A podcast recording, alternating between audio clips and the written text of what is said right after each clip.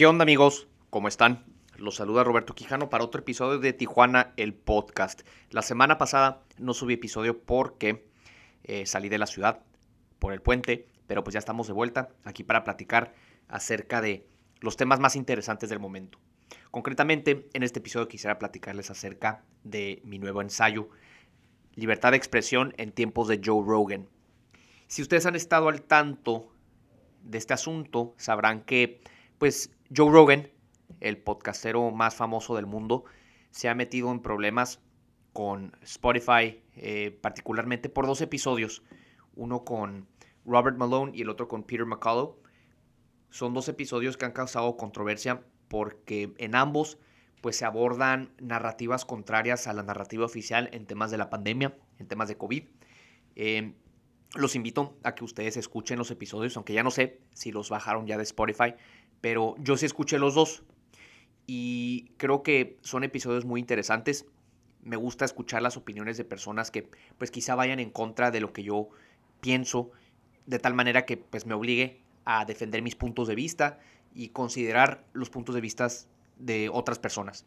Entonces en este caso, el primero, Peter McCullough, em, habla acerca de la campaña de vacunación, habla acerca del fracaso de las autoridades sanitarias en considerar el tratamiento temprano a través de otros medicamentos y esta obsesión con las vacunas. Entonces, em, es una episodio muy interesante.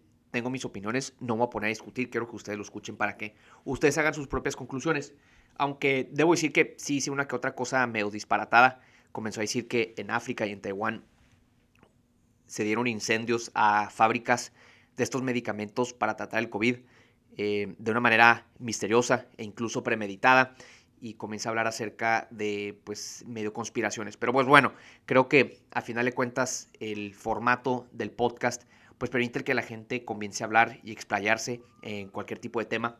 Y pues naturalmente, eh, pues digo, surgen controversias, no todo lo que vamos a decir es la verdad absoluta.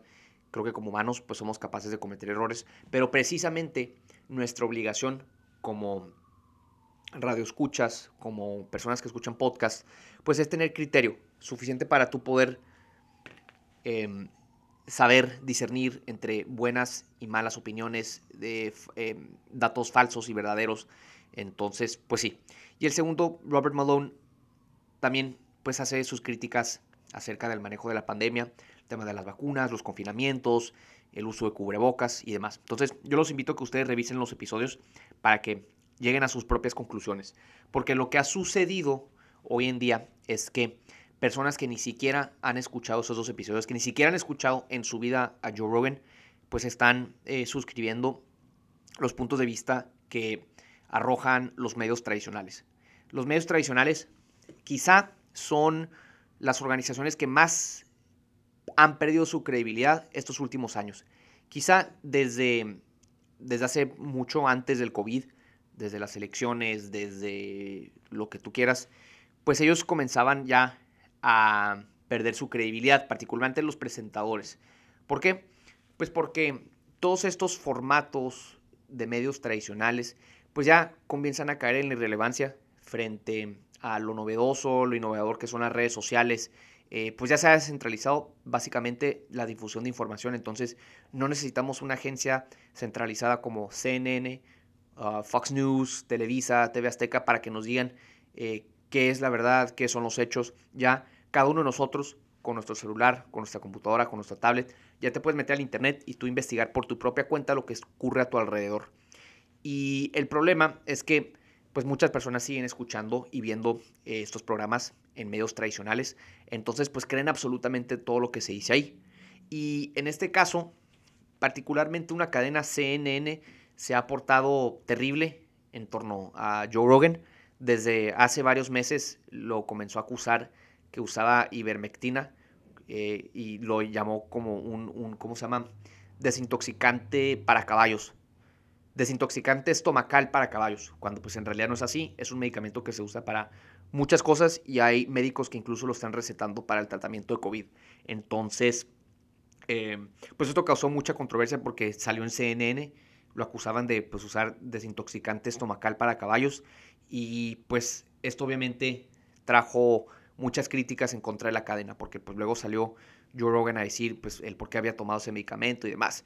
Eh, en fin, luego fue un, el, el, corresponsal médico de CNN, Sanjay Gupta, a platicar. Y creo que fue una conversación bastante amena, muy buena, se la recomiendo también porque creo que eh, pues se ventilan puntos de vista interesantes que vale la pena escuchar en torno al manejo de la pandemia. Y creo que el gran triunfo de alguien como Joe Rogan en todo esto es que en estos dos últimos años, pues a pesar de la abundancia de información, creo que no existe una claridad del todo. No existe una claridad en torno al manejo de la pandemia, no existe eh, una discusión en torno a las consecuencias, en torno a muchas cosas. Y creo que su formato, que son conversaciones pues eh, amplias, extensas, donde los invitados pueden eh, sentirse relajados, platicar no solo del tema en cuestión, sino de muchos otros temas que te ayudan también a contextualizar las opiniones de esas personas, porque también comienzan a hablar pues, acerca de sus pasatiempos, sus opiniones acerca de otros temas, entonces hace que sea mucho más humana la conversación. En cambio, en las cadenas de televisión tradicionales, pues lo que sucede es que son programas de una hora, media hora, lo que sea, y en realidad solo se tiene muy poco tiempo para platicar acerca de un tema. Entonces, pues esto limita muchísimo la discusión. Tú buscas nada más, pues decir cosas que pues vayan a captar la atención de aquella persona que te está viendo o que te está escuchando. Entonces, pues no se termina de llegar a la verdad. Em, o no a la verdad, sino el, el ejercicio dialéctico pues es sumamente limitado. Entonces, obviamente una plática de dos a cuatro horas, como lo son todos los episodios de Joe Rogan, pues evidentemente ofrecen una mejor oportunidad de que se ventilen diferentes puntos de vista, em, opiniones, el que haya matices sobre todo. Y pues esto ha resultado sumamente atractivo para el público. De hecho, se han publicado gráficas acerca de cómo em, CNN, Fox News, Televisa, TV Azteca, pues han perdido muchísima audiencia, especialmente esos últimos años. En cambio, em, vemos como gente como Joe Rogan, su audiencia se ha disparado, precisamente por lo mismo. Y aparte que pues, es un formato muy práctico, tú puedes escucharlo en tu celular, en tu televisión, en tu computadora, en el carro, en el autobús, donde tú quieras. Entonces, pues eso evidentemente ofrece mayores ventajas. Pero en mi caso, yo he sido fan de Joe Rogan desde hace varios años. Yo me acuerdo, lo comencé a escuchar por allá de 2017. Eh, me acuerdo los episodios con eh, Jordan Peterson, con Sam Harris. Eh, el primero de Elon Musk, donde el fundador de Tesla le pega un hit al gallo de, Joe Rogan, se, me hizo muy interesante. Y desde entonces me gustó el formato. Creo que fue una de mis introducciones al formato del podcast, sobre todo por la diversidad de invitados. Invitaba comediantes, eh, científicos, políticos, eh, intelectuales, eh, luchadores. entonces, pues se me hizo algo muy interesante el hecho de que se ofreciera este espacio a las personas para que puedan platicar porque creo que a final de cuentas em, la conversación, el diálogo, la plática es algo inherente al humano. Siempre buscamos eso precisamente. Em, por eso vamos con amigos, vamos con familiares, con seres queridos. Nos gusta platicar. Disfrutamos mucho la plática porque son eh, ejercicios muy humanos. Eh, a final de cuentas, nosotros expresamos nuestro pensar, eh, nuestros sentimientos, nuestra situación actual, pues a través del diálogo con otras personas. Entonces, el hecho de que existan conversaciones interesantes donde uno puede aprender acerca de una persona que admira, pues creo que es algo bastante bueno para una sociedad. Entonces, pues eso explica, entre otras cosas, pues el éxito de Joe Rogan. Em, el tema es que pues se ha visto em, involucrado en esta serie de controversias, como les comentaba, particularmente por estos dos episodios, el episodio con Robert Malone y el episodio con Peter McCullough. Em, y esto derivó en que Spotify eh, tumbara estos dos episodios. Y no solo eso, porque luego surgió un video que compilaron de Joe Rogan diciendo eh, la palabra em, The N-word, ya que está prohibido, ya que si la digo también van a cancelar, em, donde la dice en numerosas ocasiones en muchos episodios de su podcast. Em, obviamente, sacadas de contexto, él nunca se refiere a esta palabra de una manera ofensiva, simplemente eh, alude a esta palabra pues, en, torno a la conversación, en torno a un tema, pero pues ya saben cómo son los cancel culture freaks que tomaron esto como una ofensa y lo consideraron racista, entonces ya lo quieren cancelar. La historia de siempre. Entonces, eh, para aquellas personas que eh, minimizaban la gravedad de todo el tema de cancel culture, pues para que vean que cada vez se pone más grave. Em, veíamos que hace unos años era una, parecía como algo de broma. Obviamente en casos como Harvey Weinstein, pues tiene total sentido. Eh, de tal manera que, pues este señor terminó en la cárcel. Pero de eso a que cualquier persona que em, en un tweet de hace 10 años puso una palabra racista eh, y que lo cancelen actualmente, pues bueno, eso evidentemente es algo terrible. Porque pues eso quiere decir que todos, todos, todos, todos podemos ser sujeto de ser cancelados porque pues todos nos equivocamos, a final de cuentas. Y pues yo sí creo en la redención humana, creo que todas las personas tienen oportunidad de cambiar su vida para bien y no ser juzgado por sus errores del pasado. Vaya, hay unos errores del pasado que pues sí merecen todavía ser em, penados en el presente, si cometes un crimen o lo que sea. Pero si es algo que dijiste hace 10 años, pues evidentemente no tiene sentido el que te estén cancelando hoy en día. Pero bueno, ya saben cómo funciona todo esto. Lo mejor es que pues la gente ya ha abierto los ojos ante la realidad, ya se da cuenta de esta falsedad de acusación de racista eh, e intento de cancelar. Por lo tanto, creo que en lo general em, ha habido más apoyo de lo que yo he creído en torno a Joe Rogan, es decir, para que no lo cancelen. Y Spotify pues también lo ha defendido, a pesar de que pues ya bajaron todos los episodios donde menciona esta palabra, porque pues ya saben que en esta generación no podemos nosotros decir algo que ofenda a otra persona porque no vaya a ser que, nos cancelen. Entonces, eh, pues esa es la realidad. El tema es que pues si uno abre la boca corre el riesgo de siempre ofender a alguien. Abrir la boca, decir cosas, pues es un riesgo en sí. Y pues el quedarte callado, eh, en este caso, pues implica un acto de, de cobardía. No por eso estoy diciendo que tienen que salir a ofender a todas las personas que puedan. Simplemente el que entiendan que el hablar el, emitir tu opinión, pues puede correr un riesgo. Pero pues es un riesgo inherente em, a nuestra naturaleza humana, es algo que siempre hemos podido hacer. Entonces, y hoy, hoy pues no es, no es la excepción. El tema es que pues las redes sociales ofrecen una rastreabilidad que no existía antes, porque antes pues tú decías una opinión y se desvanecía. Una opinión es como el aire, una vez que se emite pues desaparece. ¿Por qué? Pues porque las palabras que salen de nuestras bocas pues eh, evidentemente eh, salen del momento, se desvanecen en el momento y pues ya no persisten, al menos que te estén grabando, obviamente. Pero pues ahorita, si subes un video a YouTube, si tuiteas algo, pues ya queda para la posteridad, al menos que tú lo borres. O incluso si lo borraste, pues todavía le pudieron haber tomado una captura de pantalla y ya te fregaste. Entonces, pues nadie nos salvamos. Vivimos en una Corea del Norte em, de la libertad de expresión en ese sentido. Pero pues bueno, ese es el precio de tener acceso a estas herramientas tan fascinantes como son las redes sociales. Entonces, yo los invito a que lean mi ensayo, donde pues platico acerca de este tema que a mí me fascina. Para mí, creo que la libertad de expresión es el derecho fundamental de cualquier país que aspira a ser una democracia. Em, yo entiendo que en países como Estados Unidos em, o la Unión Europea tienen aproximaciones diferentes en torno a este tema.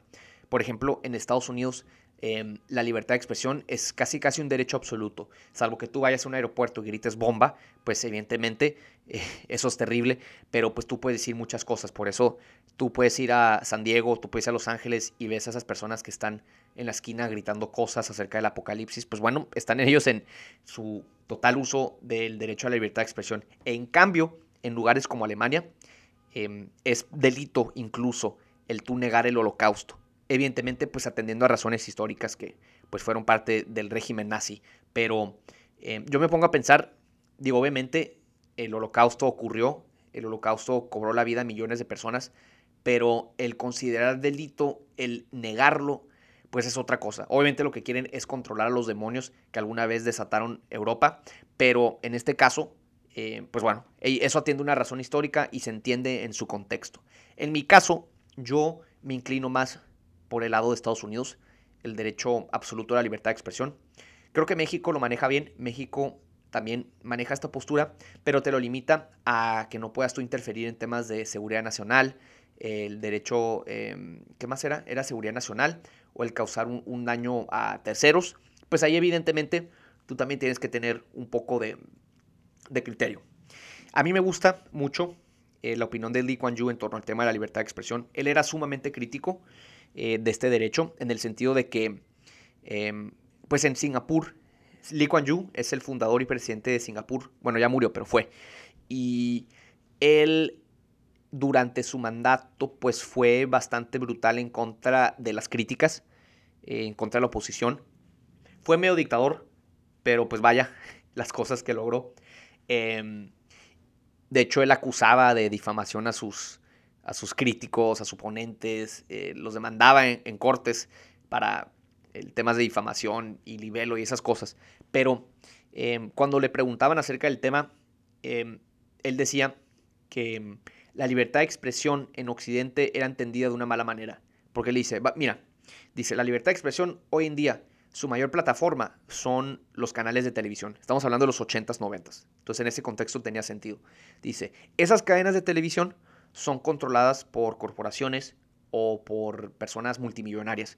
Entonces estas personas se encargan, o estas corporaciones, se encargan de que sus opiniones, sus puntos de vista, eh, su manera de ver al mundo, pues sea la que se refleje en estos canales. Esa es la información que se le da a conocer al público.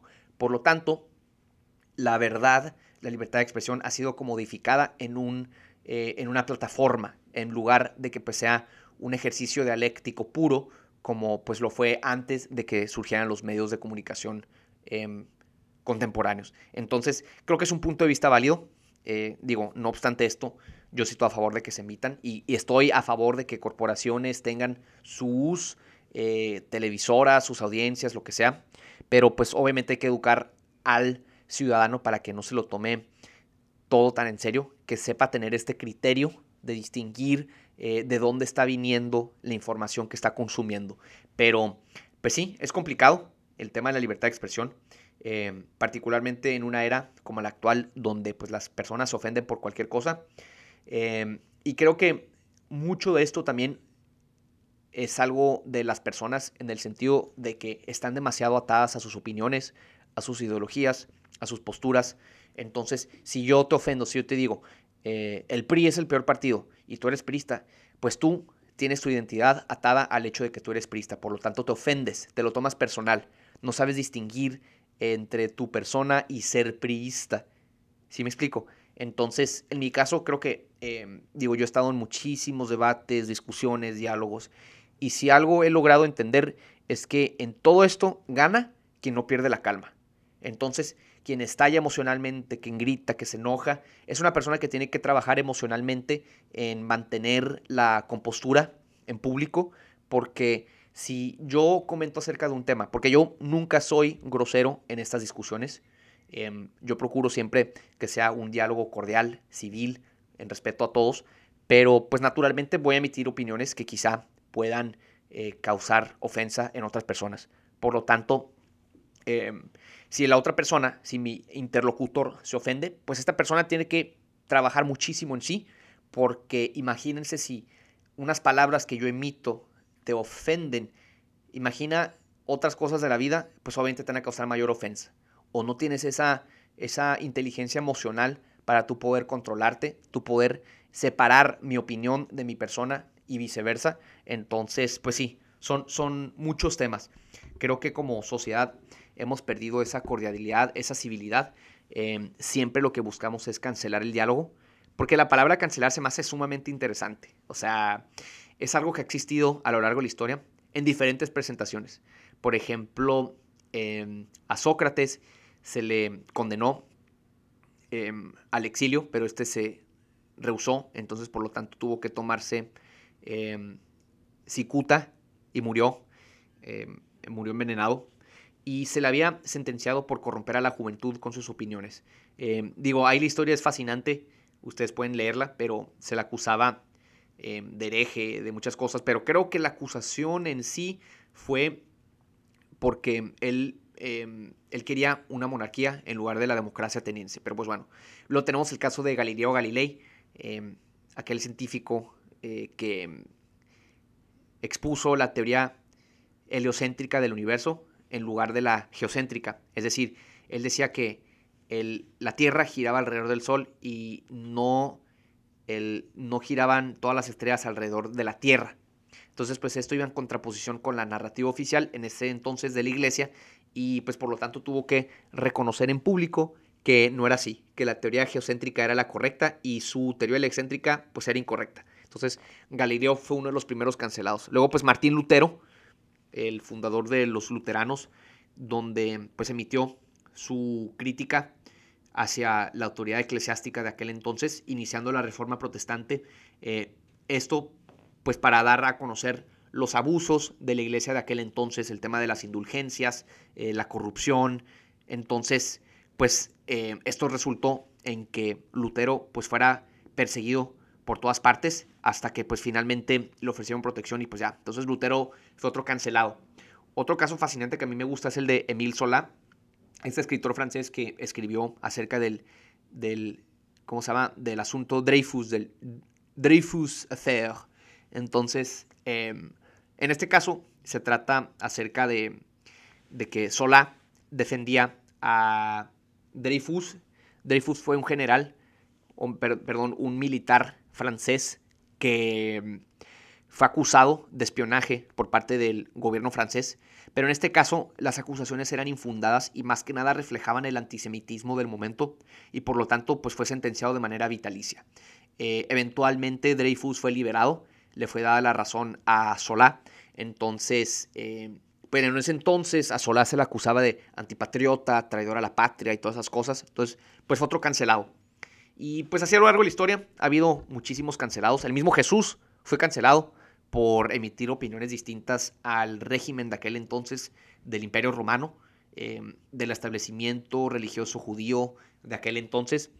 Entonces, pues vemos que las opiniones incómodas al statu quo, pues siempre buscan ser canceladas por sus defensores. Entonces, en este caso, em, creo que como sociedad democrática hemos avanzado bastante en la medida que permitimos esa crítica, porque sin la crítica, pues no fuéramos nada, Simplemente, pues, todos suscribimos el punto de vista de la, narrativa oficial, del gobierno en turno, de la autoridad, eh, de los poderosos, pero pues en realidad uno eh, busca siempre llegar a la verdad.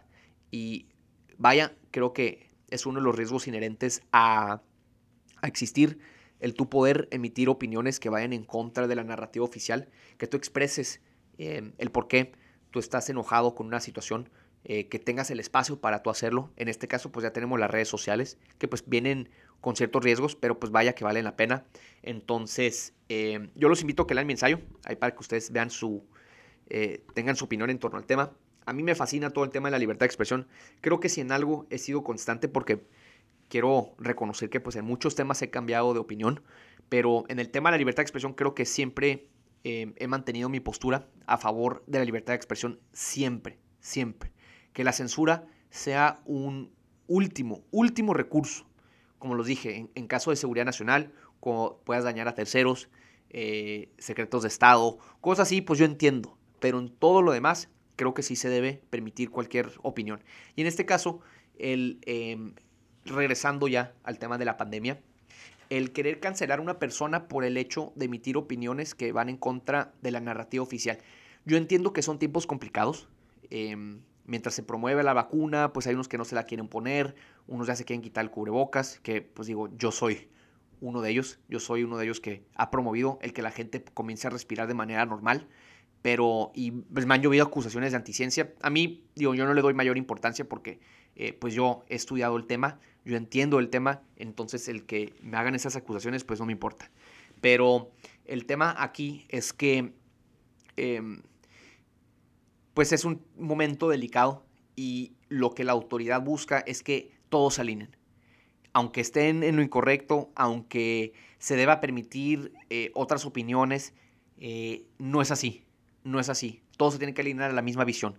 Por lo tanto, si alguien emite una opinión y esa es, eh, difundida para millones de personas, pues va a ser tumbada. Entonces, para mí esto es sumamente incorrecto. En todo caso, permite que se emita su opinión y tú refútala con datos. Eso es mucho mejor. Porque al final de cuentas, ¿qué es lo que hace si censuras algo? Eso censurado se vuelve atractivo para muchas personas. Entonces lo van a encontrar de alguna u otra manera. Eso pasaba con el cristianismo en la era de las catacumbas en el Imperio Romano. Em, cuando el cristianismo inicia, ustedes saben que pues tiene que, se va al mundo subterráneo porque pues eran perseguidos por, por los romanos. Pero, eh, y en ese caso, pues eh, era censurado, eh, no se, se estaba prohibido el cristianismo y pues esto lo volvió atractivo para las personas, porque siempre pasa eso, lo prohibido nos atrae. Entonces, pues siempre es contraproducente tomar este tipo de medidas. Mejor que estén ahí al aire libre, que estén al acceso de todos y tú poder refutarlo con datos. Eso es lo que se debe hacer. Entonces, em, y en mi caso, también suscribo lo que dice Noam Chomsky, el lingüista, filósofo americano, que dice, si no creemos en la libertad de expresión para personas que detestamos, entonces no creemos en ella para nada. Y pues yo estoy totalmente de acuerdo. Creo que todas las personas deben poder emitir sus opiniones. Obviamente, si me ofende, si dices algo acerca de un familiar o así, pues eso te voy a mandar al dentista porque te va a romper los dientes. Pero, pues en este caso, eh, creo que todas las personas deben tener la oportunidad de poder decir lo que piensan, eh, obviamente siempre respetando eh, el decoro, la cordialidad, la civilidad, pero pues de tal manera que nosotros podamos estar en un ambiente donde puedas emitir tus opiniones de manera segura, siempre. Y a mí me encanta esta frase, con esto cierro, ya para dejarlos ir, de Voltaire, el escritor de, la ilustración francesa que decía, podré no estar de acuerdo con lo que dices, pero defenderé hasta la muerte tu derecho a decirlo. Totalmente de acuerdo. Yo siempre, aunque tengas una opinión que vaya contrario a lo que yo pienso, tienes el derecho de tú decirlo. Entonces hasta aquí la dejo, señores. Muchísimas gracias. Nos vemos a la próxima.